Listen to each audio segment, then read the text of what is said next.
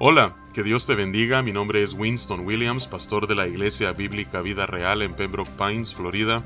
Bienvenidos a otro episodio de Vida Devocional, un ministerio de la Iglesia Bíblica Vida Real, cuya misión es sembrar la verdad de la palabra de Dios en los corazones de los hombres y cosechar vidas nuevas para el reino de Dios. Para más información puedes visitar nuestra página web www.ibvidareal.org o seguirnos en nuestras redes sociales en arroba Vida Real. En este día estaremos meditando en el Salmo 99. Aunque el título de este salmo es La fidelidad de Jehová para con Israel, esta fidelidad procede de un Dios tres veces santo. De hecho que como estaremos viendo mientras leemos este salmo, en tres ocasiones se hace mención acerca de esta perfección, este atributo de santidad de Dios. Así es que la, idea principal en realidad eh, de este salmo es que Jehová nuestro Dios es santo. Así es que vamos a darle lectura a este salmo y nos iremos deteniendo en algunos puntos para poder meditar en lo que el autor del Salmo 99 nos ha dejado escrito en él. Dice la palabra de Dios, Jehová reina, temblarán los pueblos, Él está sentado sobre los querubines, se conmoverá la tierra. Y nuevamente aquí está haciendo referencia a lo que se conoce como el propiciatorio. Era una especie de tapa que cubría el arca del pacto, que se encontraba en el lugar santísimo, primero en el tabernáculo de reunión y después en el templo. Y dentro del arca del pacto estaba la ley de Dios, un poco de maná y la vara de Aarón que reverdeció. Así es que eh, la presencia de Dios se hacía manifiesta eh, sobre esta arca y el propiciatorio que la cubría, el, el cual contenía dos querubines, sus alas extendidas hacia el centro y sus rostros viendo hacia adentro.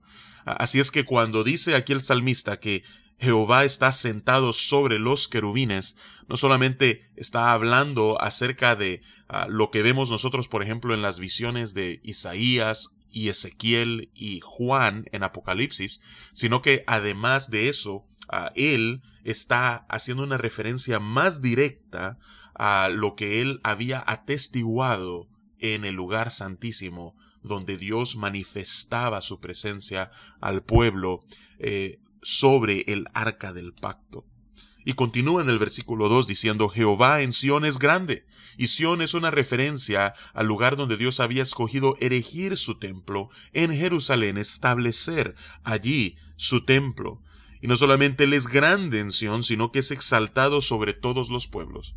Es decir, su grandeza no solamente se limita a un pueblo o a un lugar en particular, sino que Él es grande y exaltado en todo lugar y en todos los pueblos. Por eso Él convoca a todos a que alaben su nombre, que es grande y temible, y aquí es donde encontramos esta primera descripción de Dios.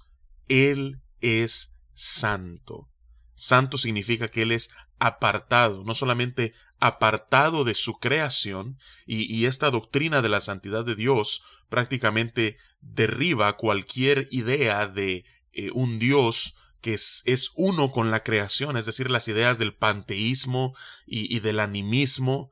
Así es que no solamente derriba eh, estas ideas, sino que además establece la separación entre el creador y su creación y, más importante aún, la separación entre Dios y el pecado.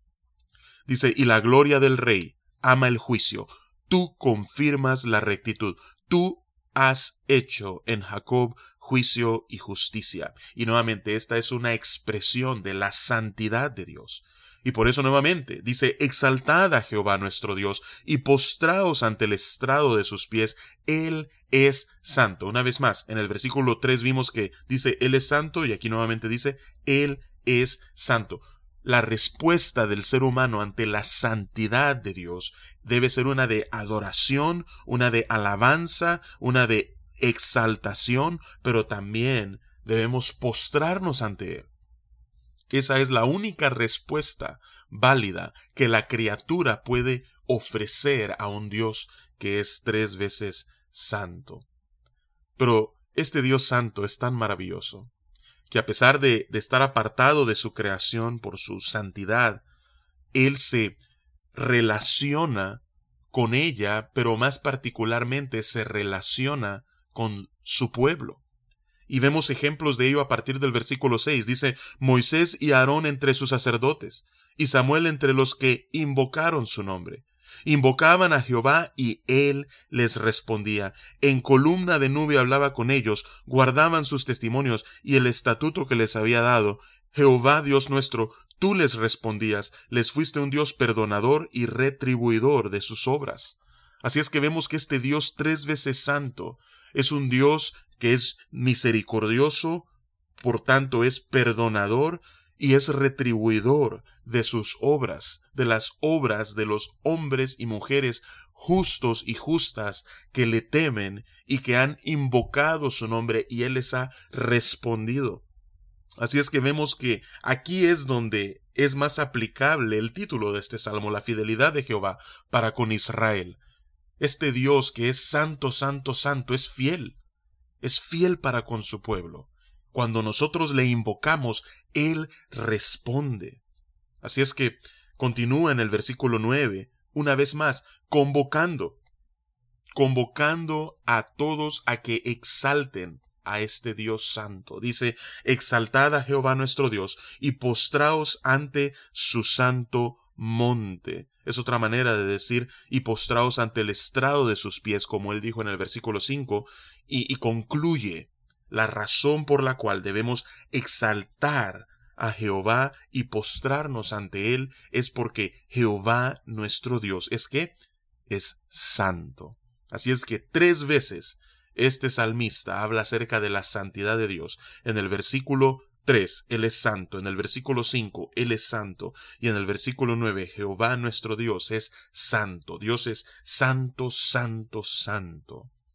Y es en virtud de su santidad que toda la creación debe de exaltarle, debe de alabarle y debe de postrarse en adoración y reverencia ante Él. Así es que vamos a orar en esta mañana y vamos a honrar y exaltar a aquel que es tres veces santo. Oh Señor Jehová, tú reinas. Y es por eso que los pueblos tiemblan, oh Señor, tú que estás sentado en tu trono entre los querubines en el cielo, Oh, tú que eres grande, no solamente en Sión, sino que eres exaltado en todos los pueblos. A ti te alabamos, Señor, porque tu nombre es grande y temible. Tú eres santo, Señor. Vemos tu justicia, vemos tu juicio, vemos tu rectitud obrar en medio nuestro, y eso es una expresión de tu santidad. Así es que por eso te exaltamos, Señor, y nos postramos ante el estrado de tus pies, porque tú eres santo. Gracias porque tú te has relacionado no solamente con Moisés, Aarón y Samuel, sino con todos aquellos que somos de tu pueblo escogido. Cada vez que te invocamos, tú nos respondes, porque tú eres fiel, oh Señor. Así es que, Padre, te exaltamos en esta hora, porque tú eres perdonador, porque tú eres retribuidor, Señor, de las obras de cada uno. Padre, te exaltamos en esta hora y nos postramos ante ti, porque tú, oh Jehová, nuestro Dios, eres santo. Y es en el nombre poderoso de Cristo Jesús que te exaltamos y te alabamos y declaramos tu santidad. Amén y amén. Que Dios te bendiga y con su favor nos encontraremos mañana.